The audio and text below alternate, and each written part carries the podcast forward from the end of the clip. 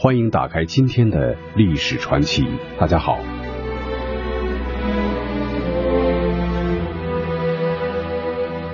他在位短短的十三年所做出的改革，比他父亲一生所做出的改革还要多。他可以说是一个改革型的皇帝，他的功绩卓著，有关他的故事流传至今。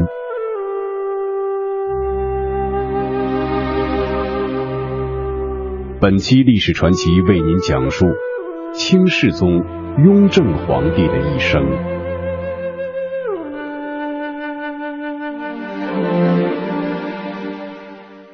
清世宗爱新觉罗胤禛，满族，清圣祖玄烨第四子，是清朝入关后的第三位皇帝，一七二二至一七三五年在位，年号雍正。死后葬于清西陵之泰陵，谥号景天昌运建中表正，文武英明，宽仁信义，瑞圣大孝之承宪皇帝，庙号世宗。清世宗年轻时跟从顾八代、徐元梦等学习经史，又与禅僧接近，稍懂佛学。曾随圣祖巡幸江南，朝佛五台山、秋弥热河，并奉命往祭曲阜孔庙、圣经祖陵。清圣祖亲征噶尔丹，从征掌正红旗大营。康熙末年，同其他皇子征为储君。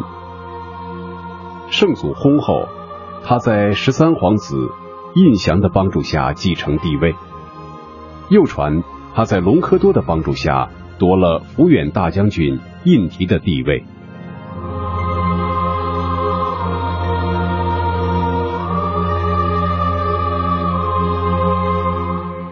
雍正继承帝位究竟是康熙亲传，还是篡改遗诏篡位，是一个有争议的问题，尚无定论。清世宗即位时已四十五岁。加之以前的经历，使他比较了解事情，并具有丰富的统治经验。即位后，他在政治上采取多种措施，以巩固自己的皇位。首先是消除异己，分化瓦解诸皇子集团，将胤禔从西北军前召回，加以圈禁。晋封胤祀为联亲王和总理事务大臣。将印堂发往青海西大通。鉴于清朝没有行之有效的立储制度，常因皇位继承权产生争端，创立了秘密立储制度。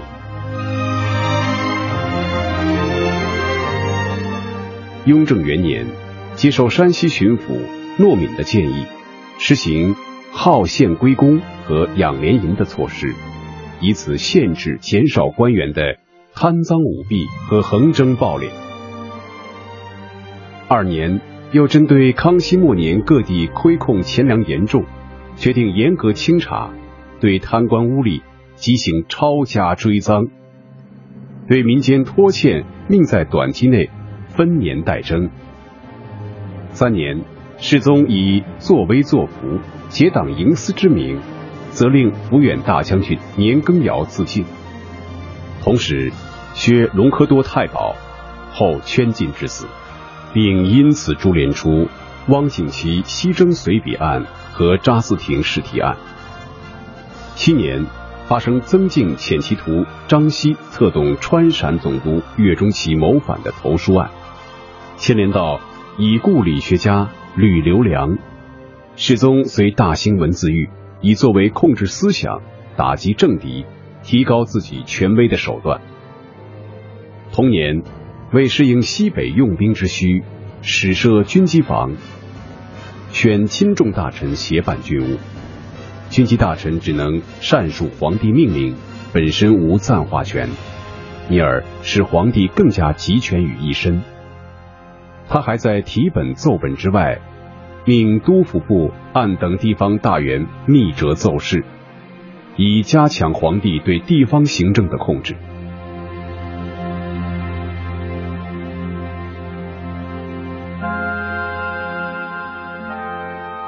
在经济上采取了一些旨在发展农业生产的措施。雍正二年，开始实行直隶巡抚李维钧提出的摊丁入亩的赋役制度，同时宣布取消如户、换户，限制申金特权，使无论贫富利益负担比较合理。同时，为了解决人口日益增长所需粮食问题，更加严格的执行传统的重农抑末方针，鼓励垦荒。强调粮食生产，反对种植经济作物，并反对开矿和发展手工业。他注意兴修水利，除治理黄河、建筑浙江海棠外，命怡亲王胤祥在直隶开展营田水利，在宁夏修筑和疏浚水渠。与此同时，实行社会改革，从而打击了残存的蓄奴制度。对社会发展起了积极作用。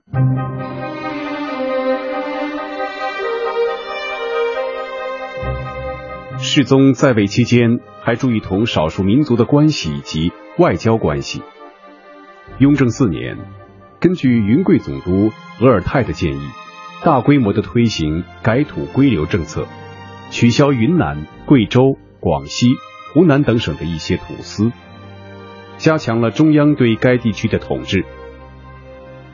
五年，清廷同俄国订立了《布连斯奇条约》和《恰克图条约》，在划定中俄边界及处理两国通商问题等方面，维护了国家主权。清世宗把他批阅过的奏折，选择一部分集成朱批谕旨。他对成功的谕旨。由张廷玉等记录编成《上谕内阁》《上谕八旗》，他的各种题材的文章被后人记为《御制文集》。雍正十三年，世宗卒。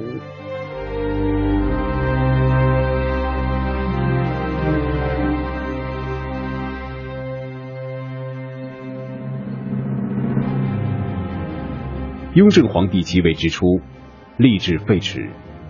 贪污腐败已然成风，他克服各个方面的阻力，在全国上下大规模的开展清查亏控，设立会考府，实行号县归公，实行养廉银制度，取缔漏规等多项工作。由于他态度坚决，雷厉风行，清朝的财政状况在短时间内得到明显改善，官吏贪污吏治腐败的坏况。都有很大的转变。旅日华人学者杨启桥说：“康熙宽大，乾隆疏阔，要不是雍正的整治，清朝恐早衰亡。有雍正一朝无官不清的说法。”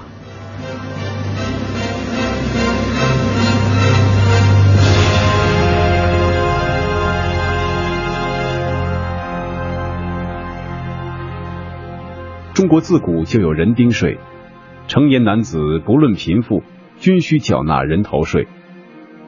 雍正实行改革，将人丁税摊入地亩，按地亩之多少定纳税之数目，地多者多纳，地少者少纳，无地者不纳，是为摊丁入地，一举取消了人头税。这项措施有利于平民而不利于地主。是我国财政赋税史上的一项重大改革。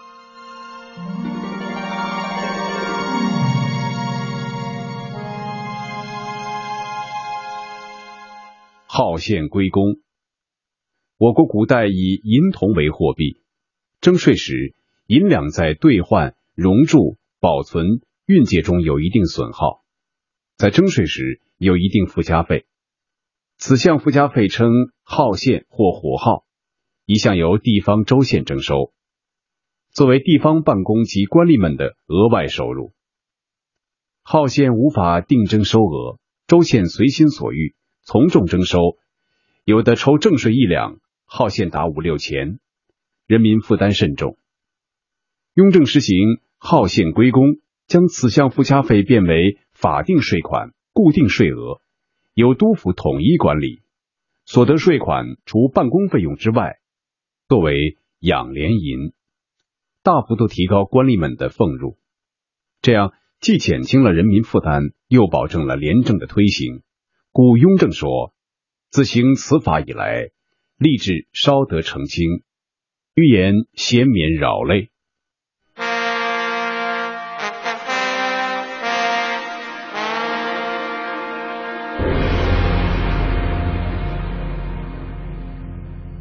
创立军机处，推广奏折制度。明代权力基于内阁，故有权相产生。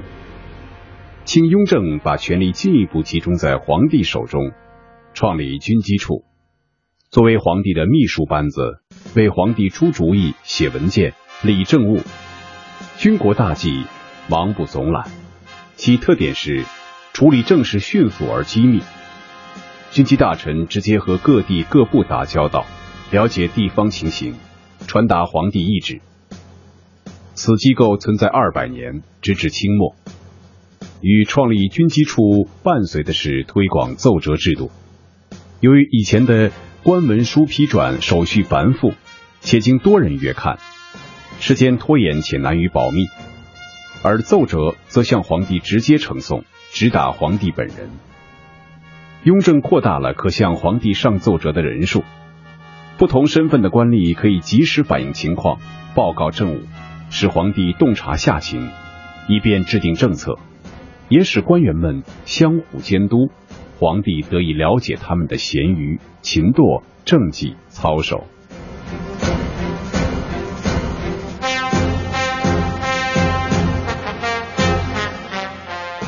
改土归流。我国西南及其他一些少数民族聚居的地区实行土司制度，其职务为世袭，仅名义上接受清朝的册封。土司们生杀予夺，骄资专擅，这种制度妨碍了国家的统一和地区经济文化的发展。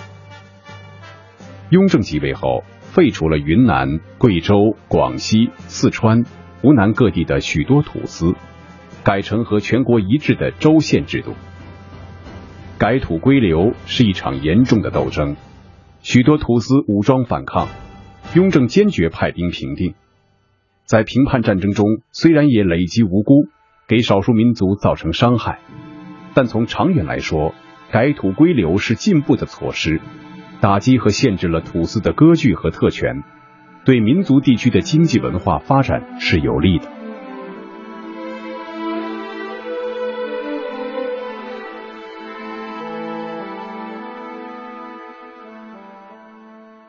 雍正前期严格执行海禁，但后因考虑沿海的确百姓疾苦，于雍正五年开放洋禁，允许民人往南洋贸易。海禁施行于闽粤两省。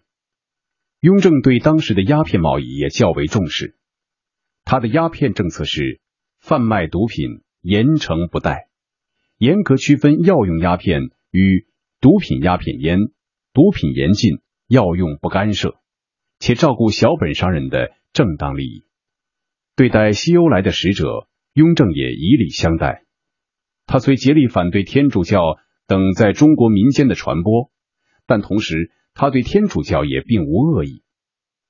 雍正五年，波尔多格尔使臣麦德勒来京，雍正对他的优待使他深为感激，甚至于雍正寿辰之时，在天主堂做祈祷。为之祝寿。雍正还选了一些有才能的传教士，在宫中研制外国仪器和烧造材料。马嘎尔尼当年来华，有一部分原因是雍正在伏尔泰笔下的开明为欧洲人所共知，使他们对中国皇帝与对华通商充满了美好的幻想。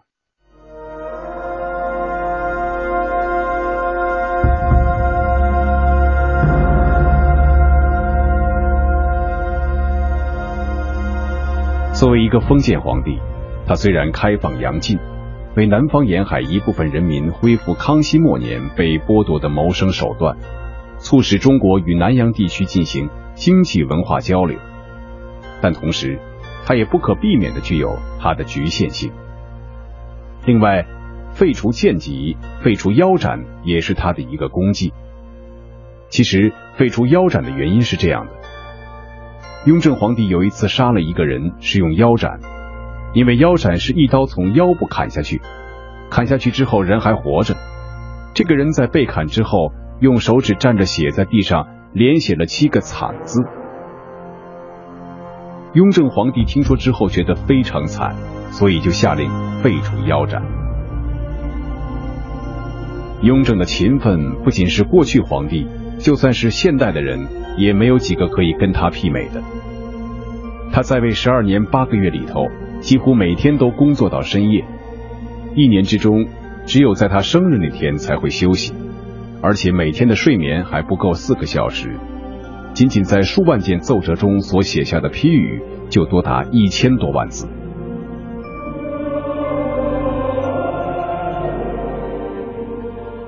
然而，同顺治颇为相似的是，雍正的死因也被史书所遗忘。据《清世宗实录》和《张廷玉年谱》记载，雍正十三年八月二十日，胤禛偶感违和，仍照常听政。并召见陈宫。二十一日，病情加重，照常理政。大学士张廷玉每日觐见，未尝间断。皇四子宝亲王弘历、黄五子弘昼等御榻之侧，朝夕奉侍。二十二日，病情恶化，太医抢救。二十三日子时，禁药无效，龙御上宾。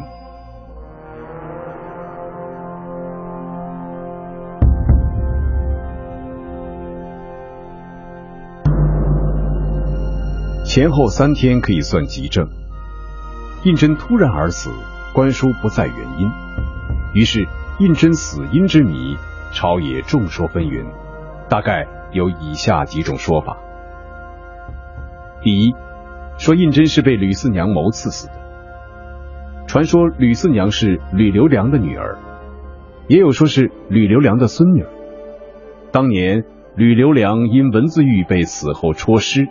吕氏一门或被处死，或被遣戍，但吕四娘携母及一仆逃出，隐姓埋名，潜藏民间。吕四娘拜师习武，勤学苦练，尤长剑术，技艺高超。后来吕四娘乔装改扮，混入深宫。一日，趁机砍掉雍正脑袋，或说吕四娘的师傅原是雍正的剑客，后离去。培养了女徒吕四娘，这个民间传说流传二百多年。到一九八一年，曾发掘雍正泰陵地宫未打开即作罢。但民间传言，雍正棺材已经打开，雍正的遗体有尸身而无尸首，想以此证明胤禛之头是被吕四娘砍掉的。这些传说都是无中生有，纯属野史异闻。学者认为，吕留良之案，吕氏一门男女老幼俱已严禁，不能逃逸。就连吕留良父子坟墓都加以监视，吕女不可能逃脱。所以吕四娘行刺雍正说有待商榷。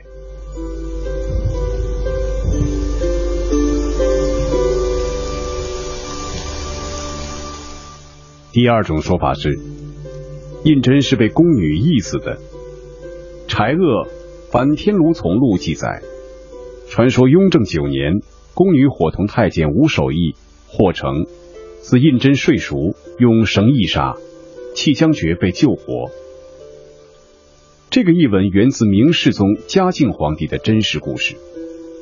明嘉靖二十一年，宫女杨金英等四弟熟睡，以绳缢地相，不为此节，得不绝。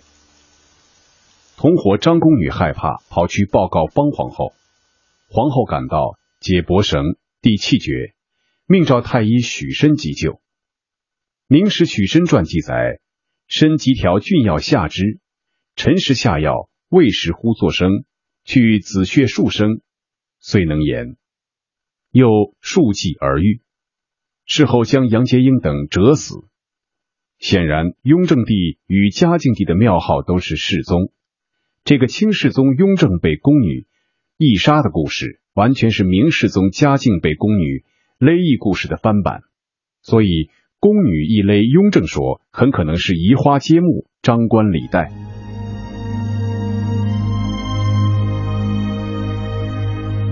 第三种说法是，胤禛是服丹药中毒而死的。胤禛在雍正七年得了一场大病，大臣说皇上下颚偶有些微疙瘩，是什么病说不清楚。胤禛曾向心腹密臣发出谕旨，要他们推荐好医生道士，可留心访问有内外科好医生与深达修养性命之人，或道士，或讲道之儒士俗家。一面奏文，一面着人优待，送至京城，朕有用处。后来，李卫密见道士贾世芳到北京为胤禛看病，后将贾道士处死。胤禛对道士丹药感兴趣，特为紫阳道人重建道院。胤禛还曾延请道士张太虚、王定乾等到圆明园炼丹，以求吞服灵丹妙药，长生不老。